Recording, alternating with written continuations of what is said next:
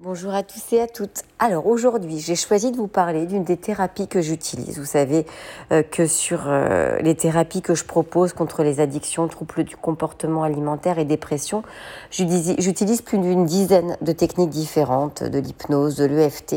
Mais j'utilise aussi cette technique dont j'ai choisi de vous parler aujourd'hui qui s'appelle l'EMDR. EMDR pour Eye Movement Desensitization and Reprocessing, ou sinon pour nous, intégration neuro-émotionnelle par les mouvements oculaires. Bouger les yeux pour guérir l'esprit? Ben oui, c'est le pari de l'EMDR. C'est une méthode qui a été fondée par la psychologue américaine Francine Shapiro, auteure du livre de référence Des yeux pour guérir. Utilisée à bon escient et par les bonnes personnes, cette technique offre des résultats étonnants. La thérapie EMDR permet de guérir les traumatismes et les événements douloureux. Alors aujourd'hui, je vous propose d'en savoir plus et de découvrir ensemble ce qu'est l'EMDR. Bienvenue dans mon podcast Thérapie by Gwen. Je suis praticienne en thérapie brève spécialisée en addiction, troubles du comportement alimentaire et dépression.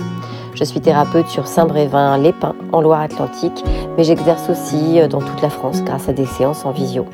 Pour en savoir plus, vous pouvez me retrouver sur Facebook, Instagram ou sur mon site internet GLG Thérapie. Chaque semaine, je viendrai vous présenter des techniques de thérapie brève. Je recevrai des invités et je vous parlerai des addictions sous toutes leurs formes. Alors bonne écoute, n'hésitez pas à vous abonner ou à liker ma page. Alors on va pouvoir commencer par une petite note d'histoire. Oui, l'histoire de l'EMDR.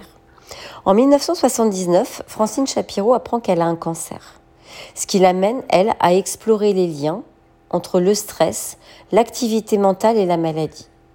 Après avoir repris ses études en psychologie et obtenu un doctorat, c'est en se promenant dans un parc qu'elle fut amenée sur la piste de l'EMDR. Assaillie d'idées noires et de ruminations à ce moment-là, elle s'aperçut que lorsqu'elle bougeait ses yeux, de gauche à droite, cela aidait à réduire les pensées négatives, à diminuer leur charge émotionnelle lorsque ces pensées réapparaissaient. Francine fit donc l'hypothèse à ce moment d'un lien entre les deux événements. Il s'ensuivent quelques mois d'expérimentation, ça a été largement approfondi, d'abord sur elle-même, puis avec ses proches, et enfin avec ses clients en psychothérapie avec des résultats éclatants, notamment pour ce qu'on appelle les états de stress post-traumatique, ESPT, état de stress post-traumatique, subli par les victimes de conflits, d'attentats, de violences sexuelles ou de catastrophes naturelles. Devenue chercheuse au Mental Research Institute de Palo Alto, le docteur Shapiro a reçu en 2002 le prix Sigmund Freud, la plus haute distinction mondiale en fait en psychothérapie. Entre-temps, 60 000 praticiens avaient été formés à l'EMDR dans plus de 80 pays. Une association, humanitaire était née pour intervenir après les grandes catastrophes avec cette technique de l'EMDR. Les études, dont celle sur les ESPT, donc état de stress post-traumatique dont je vous ai parlé juste avant, menées par l'administration américaine chargée des anciens combattants, ont confirmé l'efficacité de l'EMDR. De l'EMDR. Les personnes traitées se comptent aujourd'hui par centaines de milliers, avance Francine Shapiro. Aux États-Unis, chaque victime directe ou indirecte d'une catastrophe, attentat ou accident d'avion a la possibilité, aujourd'hui, d'être traitée rapidement par le MDR. On estime dans le monde actuellement à 2 millions de patients qui ont pu bénéficier de cette thérapie. La thérapie de l'EMDR a fait l'objet de nombreuses études scientifiques internationales. Ainsi, cette technique est reconnue dans le, traitement du trouble de stress post-traumatique par l'OMS depuis 2013, par l'INSERM en 2004 puis en 2015, mais aussi par la Haute Autorité de Santé. Quel est le principe de l'EMDR Le but de l'EMDR, c'est de diminuer la charge émotionnelle associée à un souvenir traumatique. Pour cela, le sujet doit replonger intensément dans ses émotions stressantes, pendant que le thérapeute interrompt périodiquement l'expérience et provoque une stimulation sensorielle, comme déplacer rapidement ses doigts devant le visage de la personne pour aider au mouvement des yeux. Le mouvement rythmique des deux yeux serait le même que celui qui a spontanément lieu lorsqu'un individu rêve, durant la phase dite Rapid Eye Movement. Cette stimulation restructurerait l'information traumatique dans le cortex et non plus dans le cerveau limbique, celui qui est lié aux émotions. En effet, c'est parce que le souvenir n'a pas pu être traité par le cortex qu'il a surinvesti le, le cerveau émotionnel que les symptômes apparaissent et persistent. Le recodage induit par les mouvements oculaires permet de diminuer la charge émotionnelle associée au souvenir. En général, ce processus est naturel et spontané, c'est pourquoi certains traumatismes laissent peu de traces. Mais lorsque le traumatisme est trop violent, ou lorsque l'individu est dans une période de vulnérabilité, ce processus échoue et laisse place à des symptômes. C'est ici que le MDR s'avère efficace. Alors le MDR, qu'est-ce que c'est exactement? Son originalité, c'est l'utilisation d'une stimulation concomitante bilatérale de chaque côté du corps donc, qui est alternée par des mouvements oculaires ou un toucher et ou aussi des sons, en même temps qu'un discours hypnotique accompagne l'inconscient pour traiter de la meilleure façon possible les informations résultant d'un événement traumatique non traité à l'époque. Ces stimulations remettent en route le retraitement des informations dysfonctionnelles à l'origine du trouble dont vous souffrez aujourd'hui. Le MDR, en fait, va mobiliser un processus naturel de guérison psychique, analogue à ceux qui, par exemple, permettent la cicatrisation de l'organisme après une coupure. C'est exactement le même système, mais au niveau neuronal, au niveau du cerveau. Elle remet en route des processus bloqués. Les émotions et les représentations se séparent. Ainsi, vous ne souffrez plus quand vous repensez à l'événement traumatisant. Alors attention, le MDR n'efface pas le passé, mais le passé ne fait plus mal et l'estime de soi remonte. Les symptomatologies anxieuses, phobiques ou dépressives sont considérablement réduites. Le MDR est applicable avec de très bons résultats, aussi bien pour les enfants que pour les adultes. En matière de traumatisme psychique, des études contrôlées montrent que parfois 80% du taux de guérison est observable pour certaines pathologies. Pendant le sommeil paradoxal, l'activité cérébrale augmente de façon significative. Je vais vous donner des exemples qui vont vous parler. Souvent, on n'est pas bien au coucher. On est contrarié, c'est passé quelque chose, mais on se sent plus léger et mieux au réveil le lendemain matin. Ça ne suffit pas toujours, mais on s'est rendu compte qu'on peut relancer ce système de fonctionnement du cerveau en bougeant les yeux de droite à gauche, comme donc dans le sommeil paradoxal, qui arrive à retraiter les informations et à les reclasser de la bonne façon. Ainsi, on arrive à se sentir plus apaisé, on ne change pas l'expérience, mais on change notre esprit subjectif. C'est l'émotion qui est activée par rapport à cet événement qui va pouvoir être retraité. C'est comme en fait un nettoyage. On va donner des suggestions à l'inconscient pour remettre de l'ordre et supprimer ce qui doit être supprimé. Ça fonctionne sur de très courtes séquences, des séquences de 5 minutes souvent. Il est possible qu'après la première séquence de 5 minutes, l'intensité augmente parce qu'on replonge quand même pas sur la scène, mais sur des émotions. Mais dès la deuxième séquence, tout commence déjà à s'apaiser et on commence à avoir des résultats en général dès, dès la deuxième séquence. Donc comme je disais, il y a trois manières de stimuler. La manière auditive, kinesthésique et visuelle. La manière visuelle, c'est le postulat de base. Le postulat de départ, il y aura toujours une stimulation visuelle sur le MDR. La tête ne bouge pas, les yeux peuvent être ouverts ou fermés et il balaye de droite à gauche. Au niveau kinesthésique, on peut croiser les avant-bras et poser les mains alternativement sur les épaules. On tapote l'épaule droite, puis l'épaule gauche, et les yeux suivent naturellement. Au lieu de tapoter les épaules, on peut aussi tapoter sur les genoux, c'est souvent plus confortable. On peut proposer les deux et demander laquelle est la plus naturelle, la plus confortable pour le patient. De façon auditive, on peut claquer des doigts une fois sur le côté droit et puis une fois sur le côté gauche. En général, c'est le praticien qui le fait, donc on peut le faire en présentiel. Mais il existe aussi des musiques pour le faire, une musique, une musique bineuronale qui va alterner les sons de chaque côté. Mais c'est pareil, sur tout ce qui est euh, cette stimulation auditive, c'est quand les séquences sont en présentiel, donc en cabinet. C'est pas des choses qu'on peut faire quand les séances sont en distanciel. Alors du coup, les bienfaits de l'EMDR en résumé. D'une façon générale, le MDR permet d'engendrer des sentiments positifs, de faciliter la prise de conscience et de modifier les croyances et les comportements. Cette technique est également utilisée afin de renforcer les ressources internes du patient, lui permettant ainsi d'adopter les changements désirés. Ainsi, le MDR est efficace pour traiter plusieurs troubles spécifiques. Le principal but, quand même souvent, de l'EMDR, ça va de réduire les symptômes liés au stress post-traumatique. De nombreuses études scientifiques ont mis en évidence l'efficacité de l'EMDR sur cette affection. Alors, pour y voir un peu plus clair, qu'est-ce que c'est le trouble de stress post-traumatique? Les troubles de stress post-traumatique, TSPT, se développent après un événement extrêmement traumatisant et se manifestent par le fait de le revivre régulièrement, accompagné de manifestations physiques liées à l'émotion extrême ressentie, que ce soit dans l'enfance ou même dans la vie adulte. Le point commun est d'avoir vécu un événement comme un facteur de stress intense, même de l'effroi face auquel la personne s'est sentie impuissante.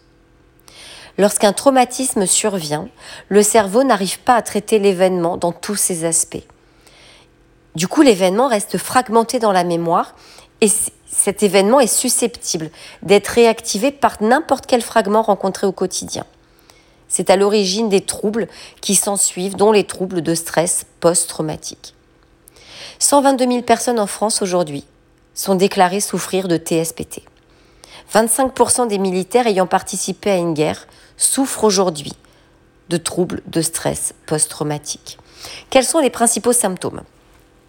Il s'agit d'une souffrance morale et de complications physiques qui altèrent profondément la vie personnelle, sociale et professionnelle. Ces manifestations sont des images et des pensées, voire des cauchemars qui s'imposent aux patients de manière répétitive, involontaire et douloureuse.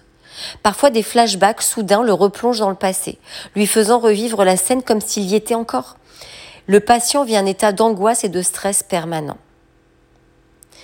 Le fait de revivre ces événements survient spontanément suite à un stimulus.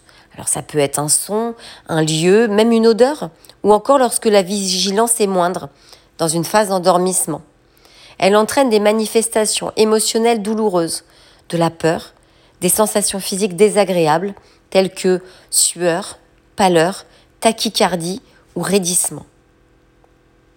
Une autre manifestation va pouvoir se produire suite à des pensées, des discussions, des personnes ou des lieux qui peuvent rappeler l'événement traumatique.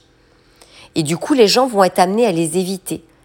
Ça va restreindre considérablement la vie sociale, familiale et professionnelle des personnes qui sont affectées de ce trouble. Autre manifestation, la tristesse, le manque de goût et l'élan vital, l'indifférence affective et émotionnelle sont souvent associés. L'état de stress entraîne un état d'hypervigilance, des réactions de sursaut, d'irritabilité, des difficultés de concentration ou même des troubles du sommeil. Tous ces troubles peuvent affecter et altérer sévèrement la qualité de vie au quotidien du patient et de ses proches. Dans une étude réalisée en 2009 sur l'effet de la thérapie EMDR dans le cadre de la prise en charge du deuil traumatique, par exemple, les résultats ont révélé une baisse du deuil traumatique, de l'anxiété, de la dépression, de la détresse psychologique des participants. De plus, une autre étude a mis en évidence la plus grande efficacité de la thérapie EMDR sur des placebos et des antidépresseurs. En effet, après six mois, 57% des 88 patients n'avaient plus de symptômes grâce à l'EMDR. Ainsi, l'EMDR a fait ses preuves pour aider les victimes de guerre, de crimes, mais aussi d'agressions sexuelles le MDR, ça permet aussi, au-delà du, euh, trouble de stress post-traumatique, pardon, de réduire la douleur chronique. Les résultats de l'EMDR dans le traitement de la douleur chronique, ils sont hyper encourageants à ce jour. Cette thérapie pourrait diminuer les sensations douloureuses grâce à une amélioration de la perception physique et émotionnelle de la douleur. Ça permet de réduire les, affects négatifs, les niveaux d'anxiété et même la dépression qui peuvent être liés à cette douleur. Aujourd'hui, c'est encore en phase de test, mais on peut même utiliser le MDR pour traiter les phobies. Plusieurs études cherchent à vérifier l'efficacité de l'EMDR dans le traitement des phobies. Il y a encore peu de littérature scientifique et de recherche relative à ce sujet. On n'a pas des réelles conclusions scientifiques, mais paraît quand même assez prometteur que le, le MDR ait quand même des effets positifs sur les symptômes phobiques. Comment ça se passe un traitement EMDR Déjà, il y a des séances de préparation préalable. On n'arrive pas en séance en commençant directement sur une séance de MDR parce qu'il faut avoir des données, il faut que le, thérapeute ait les données nécessaires. Donc la préparation au traitement est indispensable. Les entretiens préliminaires permettent de construire une, euh, une relation thérapeutique de confiance avec son praticien. C'est primordial avant tout thérapie, avant tout début de thérapie, on construit une relation thérapeutique de confiance. Il faut être bien avec son praticien. Il faut se sentir à l'aise et sentir qu'on pourra vraiment se laisser aller parce qu'on se sent parfaitement bien et parfaitement en confiance. Il faut valider l'indication de la thérapie EMDR et définir l'objectif de la thérapie. Ça veut dire, est-ce que le MDR est bien la thérapie à mettre en place pour cette pathologie Parce qu'il peut y en avoir, on peut voir d'autres solutions par rapport à la pathologie présentée, mais aussi, il faut définir en, en ensemble l'objectif de la thérapie.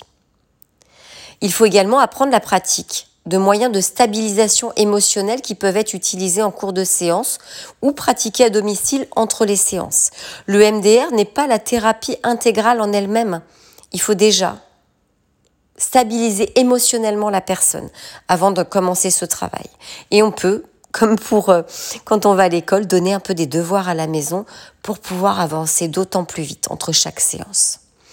Les séances de traitement. Lorsque le patient est prêt, donc après ces séances qui peuvent aller de 1, 2 jusqu'à 4, ça dépend du cas à traiter, ça dépend du patient, du patient ça dépend de la durée de la séance. Mais lorsque le patient est prêt, le traitement à proprement parler peut commencer. Les souvenirs perturbants, à l'origine de la problématique du patient sont alors retraités, l'un après l'autre. Il faut parfois plusieurs séances pour traiter même un seul souvenir. Le patient est invité à se concentrer sur le souvenir traumatisant et toutes ses composantes. Sensations, émotions, pensées négatives. Mais pas forcément revenir sur le souvenir en lui-même. J'insiste sur cette donnée, c'est très important. Et puis, il suffit de suivre le mouvement des doigts du thérapeute ou le mouvement des yeux, si le mouvement des yeux est plus confortable les yeux fermés, en laissant venir ce qui lui vient spontanément. Certaines autres stimulations bilatérales, comme on l'a vu, peuvent être utilisées, le fait de tapoter ou l'aspect auditif. C'est un processus de libre association des idées, des sensations, des émotions, des pensées qui se déroulent alors, comme lorsque nous rêvons la nuit. Entre chaque série de stimulations, le patient dit ce qui lui vient spontanément à l'esprit.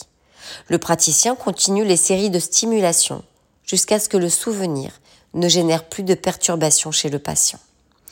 Le retraitement de ce souvenir se termine par l'installation d'une pensée positive, avec des bonnes sensations corporelles qui viennent confirmer cette pensée positive, puisque le corps ne ment jamais.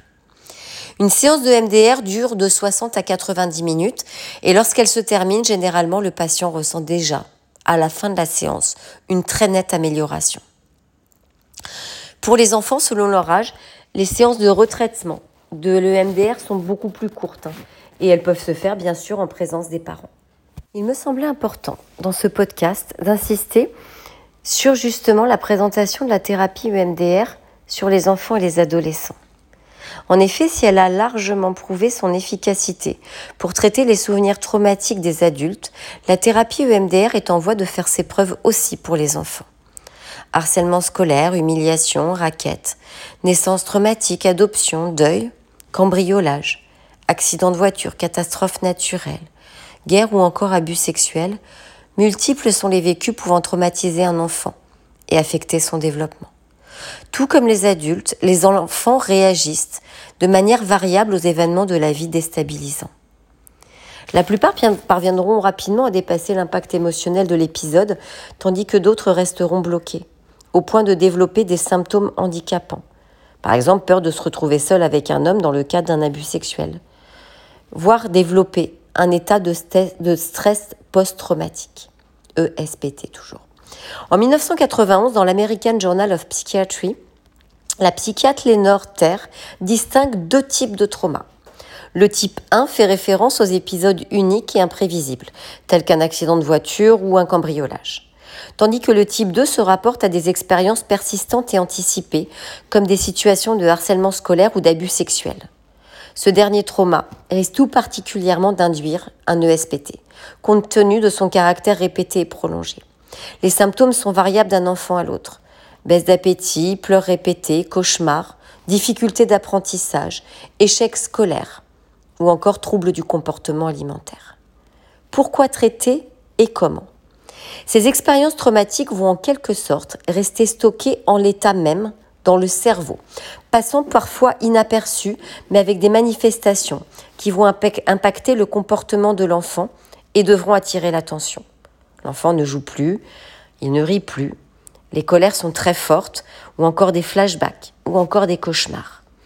À noter que seules celles qui ne sont pas digérées et intégrées d'une façon naturelle nécessiteront l'aide de la thérapie EMDR afin de transformer le souvenir traumatisant en un souvenir ordinaire.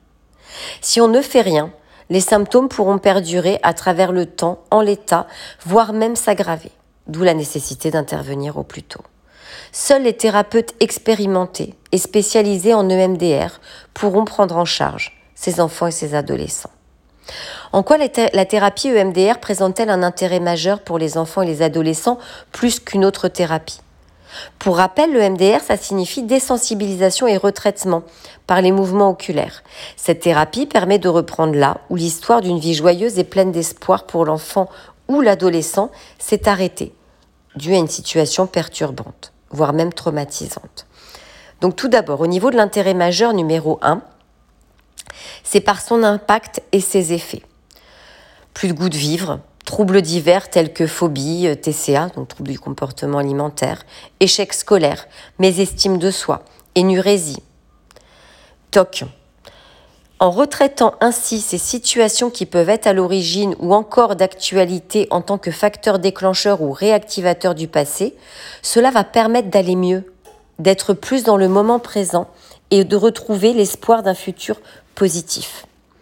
Rien ne pourra jamais effacer ce qui s'est passé, on est d'accord. Mais la représentation que l'on a de ce passé sera transformée. Par exemple, c'est possible si vous des choses que vous avez déjà vécues ou entendues.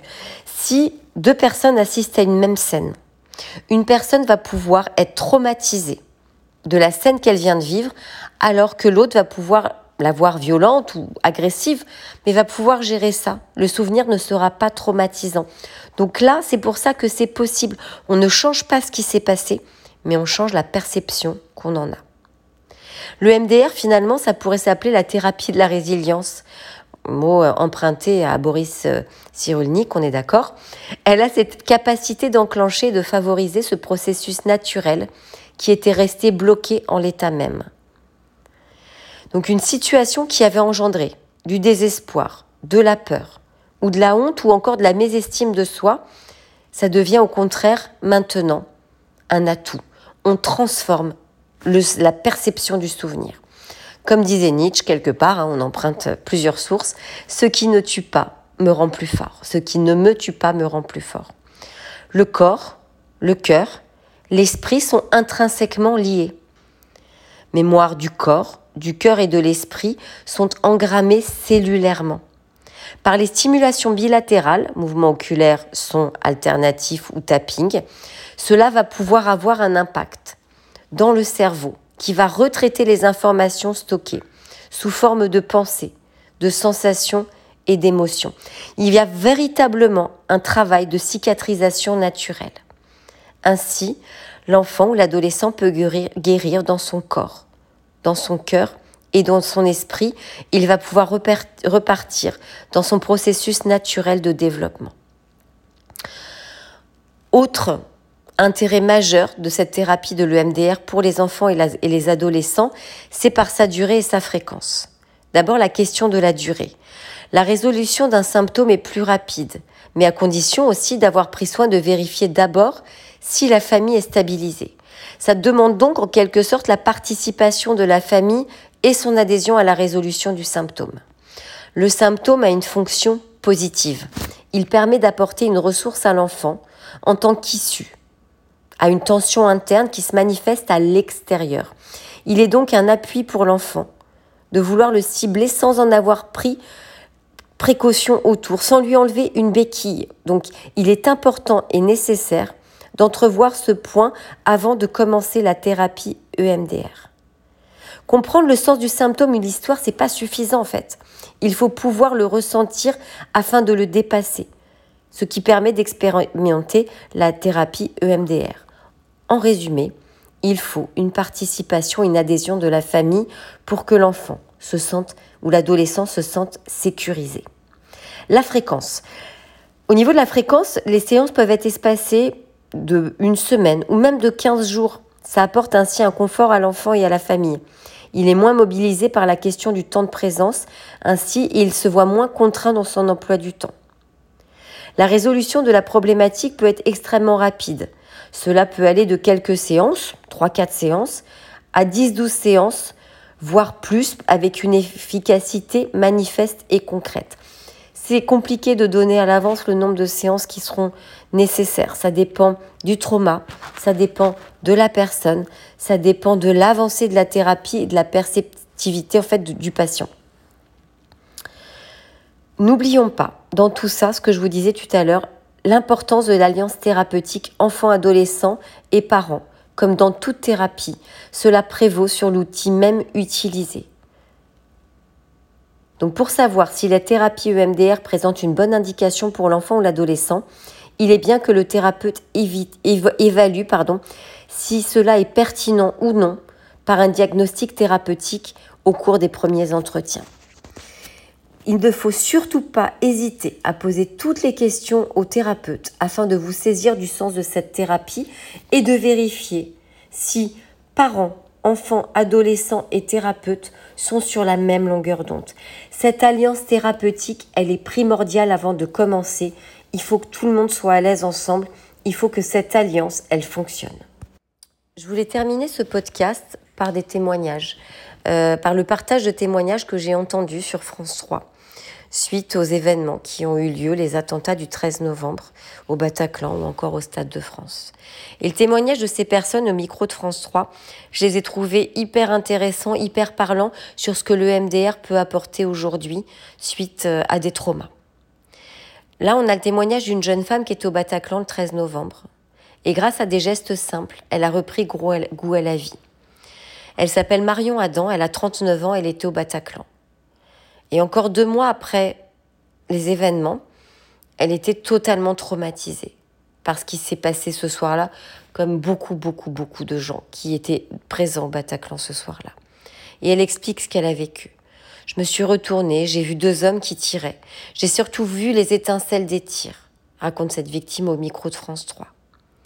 Et aujourd'hui, elle a décidé de se faire suivre dans un cabinet de psychologie spécialisé dans la reprogrammation des émotions par les yeux, donc le MDR, et elle a décidé d'utiliser cette technique pour soigner ce traumatisme.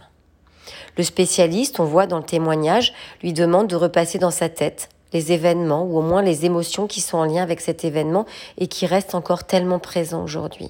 Il y a une image qui est traumatisante pour elle et qui passe en boucle dans sa tête.